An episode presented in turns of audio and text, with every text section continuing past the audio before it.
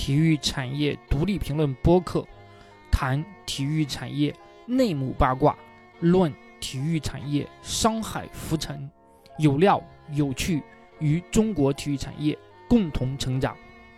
各位体育产业独立评论播客的听众朋友们，大家好，我是张斌。啊，好久不见了，确实因为。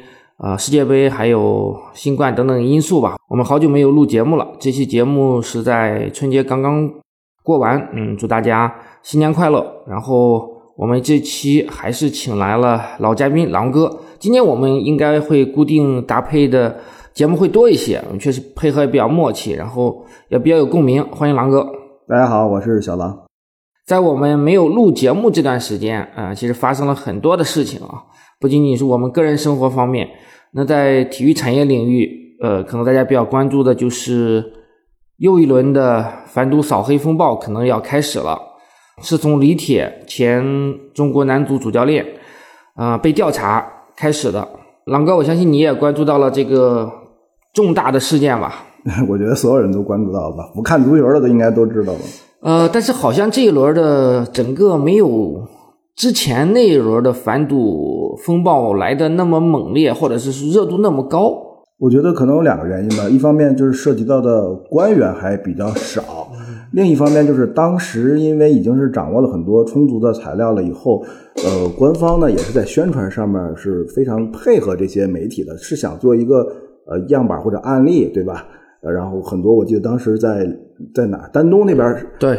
在那边审的时候，很多媒体都去。铁岭、丹东应该都有，那是已经到了开庭阶段。开庭阶段，所以我说这次可能一个是还没有太多官员牵扯，另外可能没到这个时候呢，就是说可以向这个媒体啊、公众啊去呃报道更多信息，让媒体参与进来。我们先来梳理一下这次的一些信息吧。我觉得现在因为传统媒体的缺失，导致自媒体上其实很多消息满天飞。那现在我们能够确知的是，李铁已经被调查了。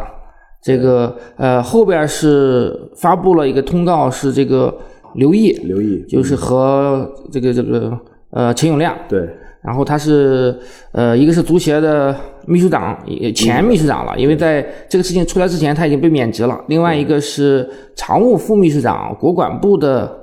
呃，头头，也就是说，直接管国家队的这个这个领导，嗯，呃，另外呢，还有一些传言，嗯，我们现在不知道是说他到底有没有特别确实吧？就是呃，武汉卓尔，就现在长江已经解散了这个俱乐部的一些相关的官员，另外就是深圳俱乐部的呃两任丁姓的总经理也是被传言吧，就是没证实呢。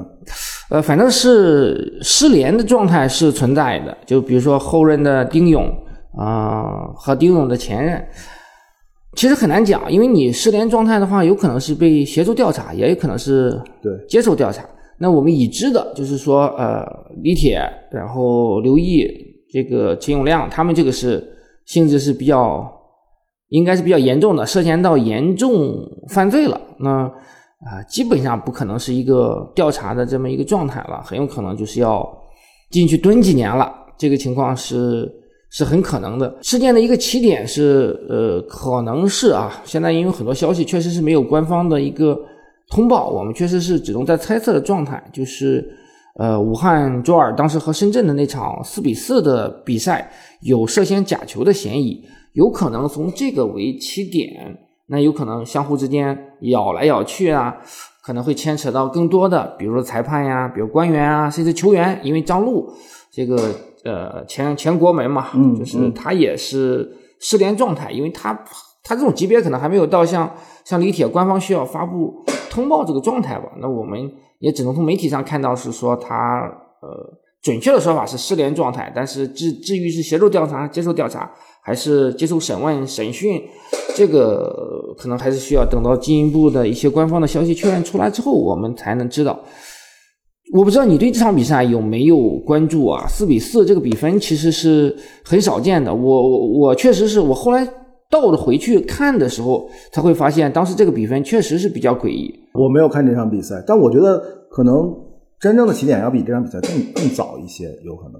因为是从卓尔这边先起来的，肯定是有一个由头吧，对对吧？？因为有湖北省的纪委一直在参与这件事。对对，是这个事，所以说跟跟卓尔的情况会呃牵扯特别大，肯定不止这一场比赛，很有可能不止这一场比赛。呃那其实事件的起点，我们还能可能再往再要倒一倒，就是因为李铁跟卓尔这个关系，他在武汉卓尔执教了有有几年，对，然后中甲就开始带队。对，然后呢，他是把他从中甲带上来，然后呃是带上来的吧？对，是他带上来的。后期等他离开了这个卓尔到国家队之后，其实还有传言是说卓尔一直在在在给他支付三千万万年薪。嗯对，就是这什么无风不起浪嘛。这个这个消息，呃，这么多媒体呃当然都有报道，可能具体的数字准不准确，嗯，再说，但是大概率就是卓尔和呃李铁之间的关系还是比较比较复杂的。嗯那我们可以先推断一下，就为什么在李铁已经到了国家队层面，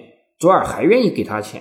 对，所以我觉得这个还是中国足球的整个的机制体制存在很多漏洞的这个地方。这个俱乐部在主教练已经离职前往国家队任职的情况下，就像你说的，还愿意给他钱，那无非是可能有一些把柄需求，或者是对吧？啊，那需求肯定是会有。比如说像里皮之前也是对吧？就是从这个恒大这个退下来，但是呢又转任这恒大足校的这个，在恒大这边拿着工资，然后在国家队也任着职，对吧？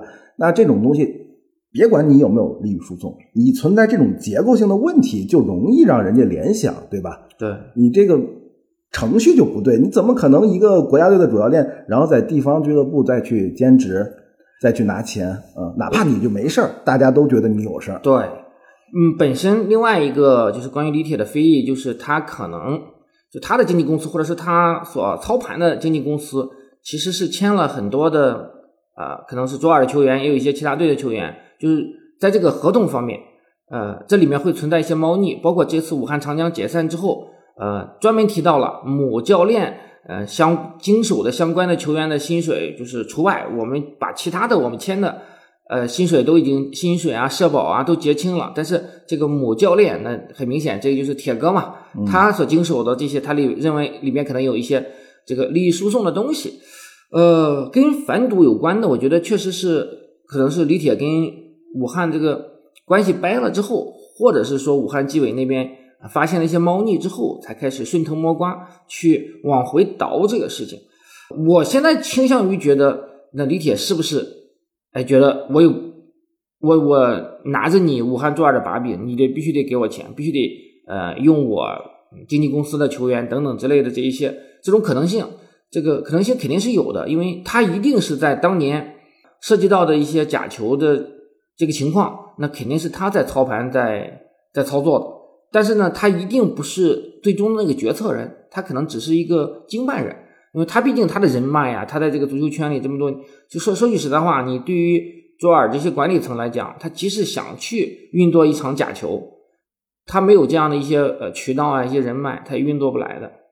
对，所以就是不管是他掌握着李铁掌握着过去可能卓尔有一些把柄，可能啊，嗯还是说卓尔对李铁有一些未来的诉求。嗯总而言之，就是大家可能都有一点点问题，就是没有一方是绝对的对或者绝对的错。啊这个事情本身就不是一个很合理的一个事情。就像那个谢辉说的嘛，谢辉可能不是不是可能，谢辉一定不是在说李铁，但是谢辉在以前接受采访的时候，就在这次之前就说主教练嘛，你就好好的做主教练，不要去掺和那些经纪人、经纪公司的事情。没错，我也看过这个采访。对我们不能说说世界上其他足球强国就不存在这种情况，可能也存在，比如说什么。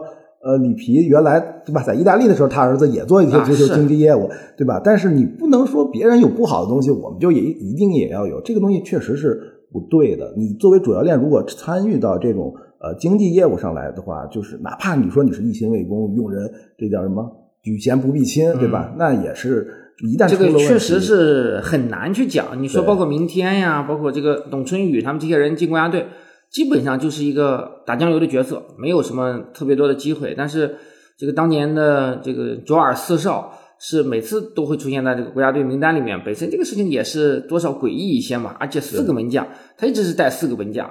其实正常来讲，国家队三个门将已经啊绰绰有余了，足以主要就是球员的这个能力和薪资呀，它是个非标品，对吧？它不像说我一些比如说手机啊、电脑啊，对吧？我这个品品牌的影响力在哪儿？我的品牌硬件在哪儿？这个我产品定这样是合理的。你球员你很难说说我给他到多少一个年薪是合理的。一旦这个市场疯狂起来，大家都砸钱，那给多少都是合理。是的，市场如果泡沫破灭了，给你多少也都合理。这不恒大就是封顶才五十万嘛，对，所以就是因为这个是一个非标品的市场，这个所以给多给少，就是有时候就可能一个人的一句话就能决定了。在这种情况下，你主教练再参与进来的话，那只会让情况更混乱和复杂。是，这可能是个由头。我们现在做一个分析啊，当然不是一个确凿的消息。我觉得可能是因为李铁和周尔后续这个这个关系本身就变得很微妙，因为你已经离开了，你不为我做服务了，没有道理我再给你钱。其实他在，你记得李铁刚刚离开朱尔那个赛季的主教练是西班西西班牙人何塞，何塞，何塞，对吧？嗯，那个时候啊何塞说的，还要远程跟李铁开会。对，说就是其实他就是个傀儡，这这这这些东西。那啊，这个事情呢，在那个时候可能双方的关系还没有破裂。后来这个这个李霄鹏来了来了之后，到了武汉之后，可能那个就是逐渐的这个关系就已经变得就微妙起来了。然后我我相信是随着武汉卓尔这边也没钱了，对，然后呢，李铁那边呢还帮着这个他手下的球员要钱讨薪，对等等这些关系呢，可能是之间的。之前他们是比如说狼和狈的关系，那至少还是你这一下就得罪了双方。没事。铁哥他也听不到我们的节目，这个对吧？可能是这种关系的话，那那后边逐渐的因为利益上的一些纠纠缠吧，那可能关系就已经发生了一些呃变化或者是调整。那这个事情有可能就引发了说后续的，哎，这个雷就炸了。你刚才说的这个，就是是这个足球报的报道，基本上就是你刚才说的这个方向，就是可能压从足球报的报道来看，可能压垮这个卓尔最后对这个李铁的耐心的，就是李铁帮着他的教练团队以及可能他签下的球员去讨薪讨薪，这个就意味着两个问题，一方面就是本来卓尔可能资金上就已经很困难了，嗯。你这个时候相当于不讲究嘛，就是。对，另一方面就是一旦他补不上这个窟窿，就要扣分儿。嗯，所以就是卓尔就急了，因为按照刚刚结束的这个赛季来看的话，卓尔如果不扣分，是可以保级的。如果能保级的话，那就对吧？市政府的关注度啊，市场啊，就对都还有盘旋的空间，对吧？回旋的空间，大家还可以去操作。你一旦降级了，那这确实就是分文不值了。对，可能也确实还不上这笔钱了。对就是从资金链方面也也比较紧张了。所以之前那个虽然不规范，大家但是大家是一个江湖的感觉，就是你讲义气，我也讲义气，我帮你，你帮我。但是呢，突然我觉得李铁不讲究了，对吧？你作为江湖里的人，你你不讲究了，那你就别怪我了。呃没错有有点这种意思啊。呃我们再来谈一下这个，因为由李铁引起的这个反赌的一些影响。首先一点，呃，武汉长江现在已经解解散了，嗯，这个是确凿的。如果说能够确定武汉和当时深圳那场是假球，嗯那深圳百分之百是降级，这个是没有任何疑问的，因为之前有先例可循，当时广州队啊这些就是直接是降级的嘛。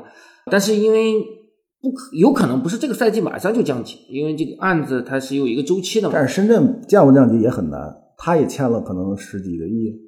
哦，那这个我就不是特别掌握了，但是呃就是说，呃那有可能这两个队，呃，一个已经解散了，另外一个有可能降级。但现在问题是，如果只牵扯到这两个队，其实很简单，很好。但现在的问题是，有可能李铁的事情不仅仅是俱乐部的问题，对吧？因为什么？因为现在到了足协的高层了。对，足协的高层，这些刘毅、陈永亮，那他们可不是和俱乐部层面的关系，我觉得不是很大。对，所以这个事情，呃，两个往两个分支上走，一个是说，哎，牵有可能牵涉到足协的高层，有可能就是就是到国家队层面，还可能是到整个的这个足球足协里面的一些重大项目上的一些一些呃层面。另外一个呢，即便是说我们再回到中超这个角度来讲，那牵扯到裁判，有可能牵扯到目前就是有传言说谭海，知道吧？谭海已经这个不知道是接受调查还是被带走还是等等。另外一个在春节之前的说法是，呃，这个呃马宁，这个应该是假的。这个是假的，就因为马马宁应该马上就要吹这个世俱杯嘛，在摩洛哥的。那那我们先从一分为二谈吧，这个影响，一个是对中超的影响，一个是对整个足协的影响。从对中超的来讲，呃，很可能就是说，呃，俱乐部会有降级的。那裁判的话，其实之前也跟一些朋友聊到过，就是其实大家会比较担心的是，如果裁判大面积出问题，而不是说个别情况，那对于整个的中超裁判的公信力又是一个巨大的打击。我觉得应该不会大面积出问题，哪怕大面积出问题，也不能大面积出问题。最好是不大面积出问题，因为咱们。咱们国家这个足球方面的这个扫黑啊、反赌啊，不是第一次，也不是第二次了。是我们有先例可循，没有哪一次有大规模的裁判和大规模的球员。但现在有有牵扯到两个事情，就是说卓尔，如果只是涉及到卓尔和武汉这场比赛，这都简单，对吧？你这这两个队该怎么处理怎么处理，涉及到球员该怎么罚怎么罚。那现在比较担心的是，其实铁哥操盘的比赛。可能不止这一场。如果你在做这个事情的话，那你就不会是只有一场。实际上就是，呃，默契球我们都是可以理解的。就比如关系好，咱俩关系好，你是呃北京国安队的这个主教练，我是山东鲁能队主教练，咱们兄弟在一场不无关重要的比赛当中，那打个平手，这个东西无可厚非，因为不涉及到利益。输送，但这个也要看你事前有没有联系。如果说压根儿没联系，两个人就是心知就是有这个默契。就比如说咱俩打一电话也没留什么证据，那你电话就是证据，那你忘了电话门怎么来的？不，因为那你就被监听的可能性不大嘛。就是其实就不涉及到金钱的一些交易，那就不会是有太大的问题。但是如果涉及到金钱的交易，呃，很可能顺藤摸瓜，因为你的转账记录啊，但是。其实现在当然大家也都不傻，也不会说直接说你打一场假球给我，我给你这个两百万，很多都是变到了就后边我带你这买买买球员，对，然后呢在其他的一些，比如说你到我这集训，然后呢收高额的集训费什么之类的，类似其他的手段来操作了。另外还牵扯到这个，就比如说深圳这边，深圳这边丁勇他其实之前是权健的对总经理，后来去了深圳队，那他会不会牵扯到更多的层面？呃，比较担心的是这个，因为就是我们了解的话，你说裁判真正有多少个裁判敢拍着胸脯说我这个人是特别干净的？就是你拿着放大镜、拿着显微镜都找不到我一点的瑕疵，可能只有孙宝杰老师敢这么说。我其实比较担心的是一些转账记录啊，或者是说呃他们在接受问询的时候主动承认的话，有可能就是他不是一场不是个案了，他有可能是若若干。其实当时的扫赌反黑也是从最开始一点点的一个小突破口开始，最后蔓延到那么多的这个国脚呀、呃官员呀等等这些层面。确实，我觉得这次肯定不会草草收场，一定最终的动静会比较大。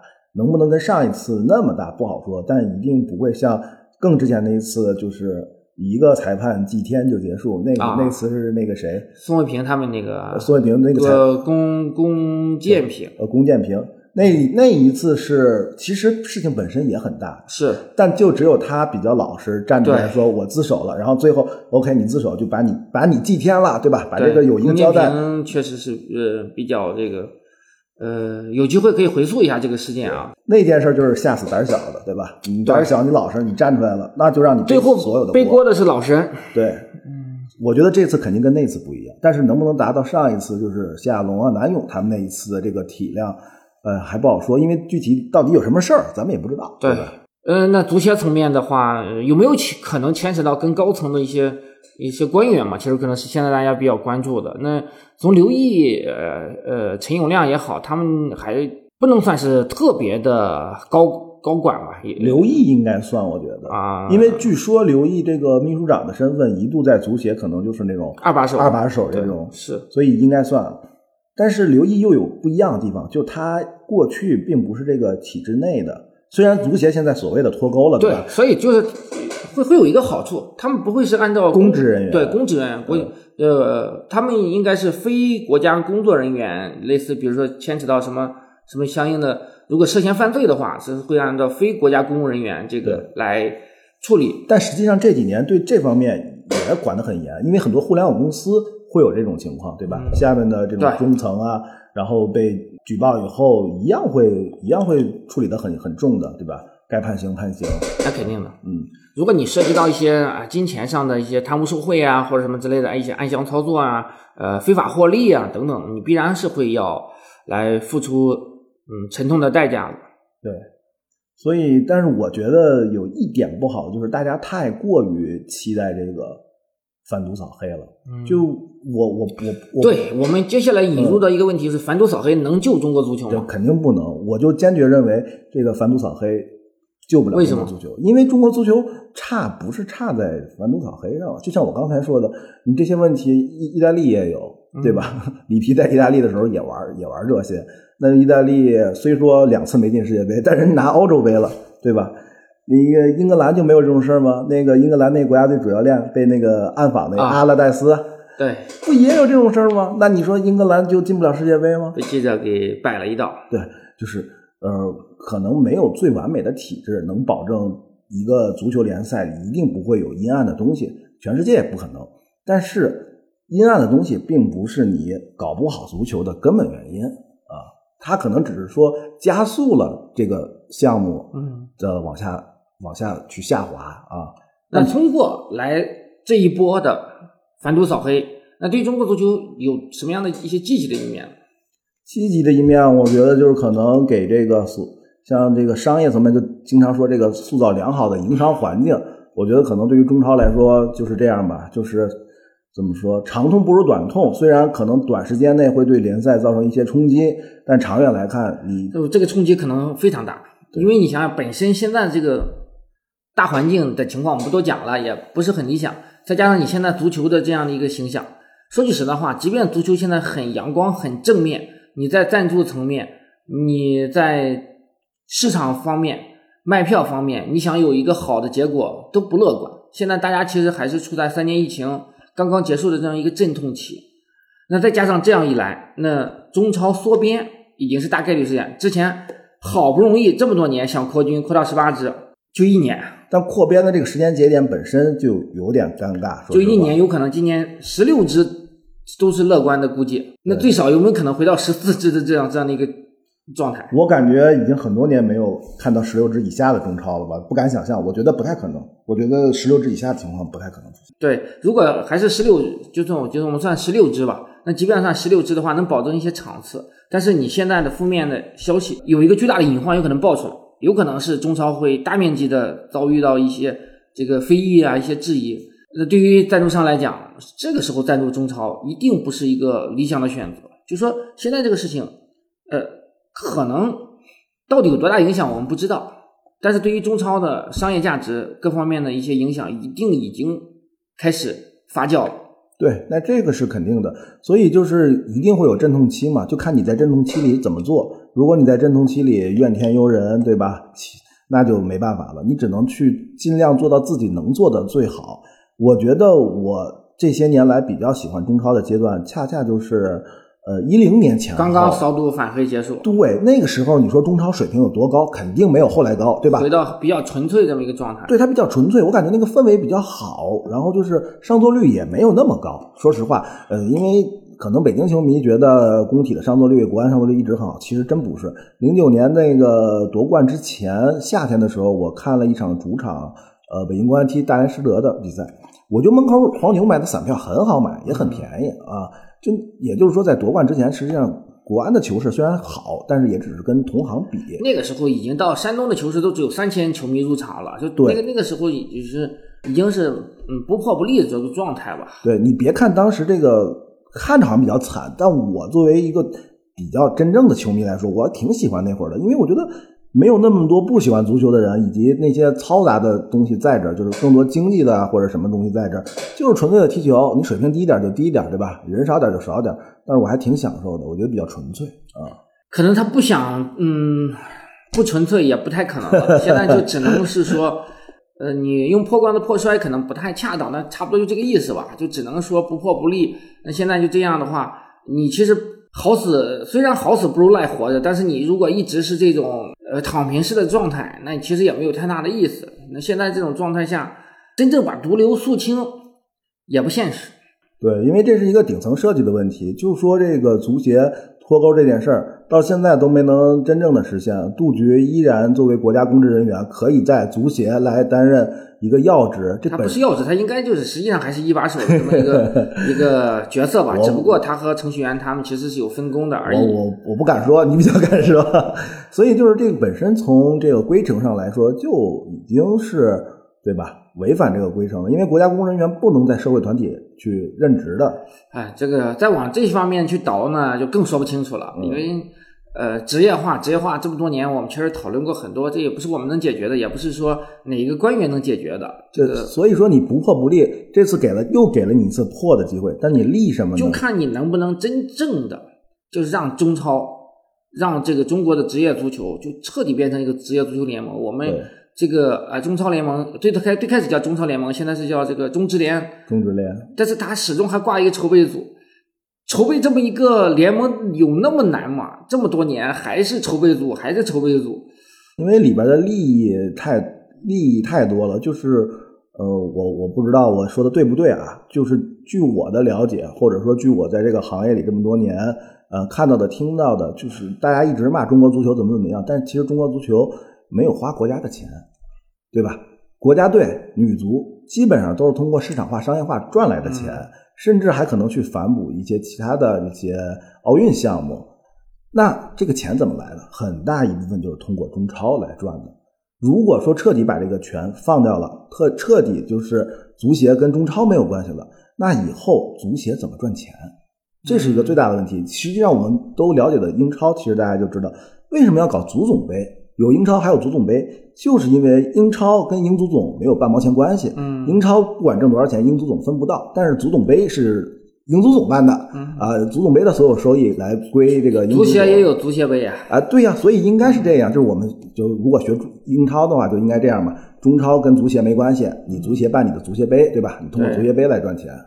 但是问题就是我们的国家队太烧钱了，一个足协杯赚的钱一定是不够而。且你这国家队赞助，正常来讲，其实国家队赞助也是一很重要一块收入来源嘛。但是能不能你很大一个问题是什么呀？其实国家队的赞助可能能满足成年男足、成年女足的一些开销，但是整个青少年这块全是花钱的呀。但是你青少年的这块你又不能不做，那这青少年这块花钱花的也不对，应该实际上我们应该拿钱去修一些免费的场地，去补贴一些基层的教练啊，让孩子们踢球没什么负担。然后现在我们的青训这个花的钱还是花到一些集训啊、选拔上，哎，或者办比赛，我觉得呃方向不太对。因为我为什么说这个？因为我有感而发。我年后准备让我儿子去踢球，我咨询了一圈，基本上就是一节课在北京的话就是两百、两百五，便宜点的一百五。听起来好像一节课不贵，但是每周一节，然后如果到六岁到八岁的时候，就是每周两到三节。那这一年下来，一个孩子踢球费用就是一万到三万之间。嗯，我认为，如果到这个数量级的话，就已经把大量的家庭跟孩子肯定的呀。挡在了足球的门外了。对，因为正常来讲，如果这一块儿能有免费的，其实你这个是普及的东西嘛，你补贴教练、补贴场地，那实际上是这个真正进阶的时候，那需要家长去掏钱。那孩子，其实你一个兴兴趣的启蒙，更多的可能是足协你应该做的，你让更多的孩子来去来接触足球项目。当时这里面的有孩子有天赋的或者有兴趣的，他可以再往更高阶走的时候，那肯定是说需要家长付出投入更多了。对，这个确实，当然跟我们这期的话题，呃，不是那么特别直接相我是关。因为有感而发，因为我想让我儿子踢球，我觉得太贵了。呃，对，所以，那你其实中国足球整个是一个系统的问题，就从方方面面吧，就从无论从青训呀，从这个哪怕孩子的启蒙到整个职业化，不是我们能解决的。我们现在就是回到我们出发点，就是说这个事情，这个事情那现在只是一个发酵初期，可能只是一个初期，具体是什么样我们也不知道，我们会保持持续的关注。只能说我我希望这个事情是一个好事，能对中国足球，呃，从整个体系里面，不仅仅是说职业化，那哪怕是对于青少年啊、呃启蒙啊，整个包括呃足协，包括这个呃和职业联盟的一个剥离啊等等，能起到一点积极的作用吧。我们不能只看到这些负面的东西。那如果只看到这负面的东西，会觉得哇，那中国这个足球产业，中国的足球产业完蛋了，那中国的中超也不用搞了，那对吧？一片哀鸿遍野，还是看到一些积极的一面吧。嗯，狼哥再总结一下，我们就结束今天的节目。就是我刚才说的不破不立嘛。现在破的机会又一次摆在了中国足球面前，就看大家怎么立了。所有从业者，我觉得是，就是不管是顶层的，还是说基层的，还是说球员、教练，包括像我们可能相关从业人员，就像你说的，要积极一点，做一些自己力所能及的事情，对的事情，然后把这些小的对的事情做到极致。呃，大的呢，就是我们不能控制，我们做好自己。OK，感谢狼哥的分享。我们这应该是关注中国足球反赌扫黑系列的第一期，肯定不会是最后一期。后边我们会保持持续的关注，随着案情逐渐浮出水面之后，我们做更多的解读和分析。谢谢狼哥，我们这一期节目就是这样。呃，大家下次再见，拜拜，拜拜。这一期的节目就到这里，谢谢各位的收听。有兴趣的朋友可以关注我们的公众号“体育产业独立评论”，会有更多详细的文章供大家参考。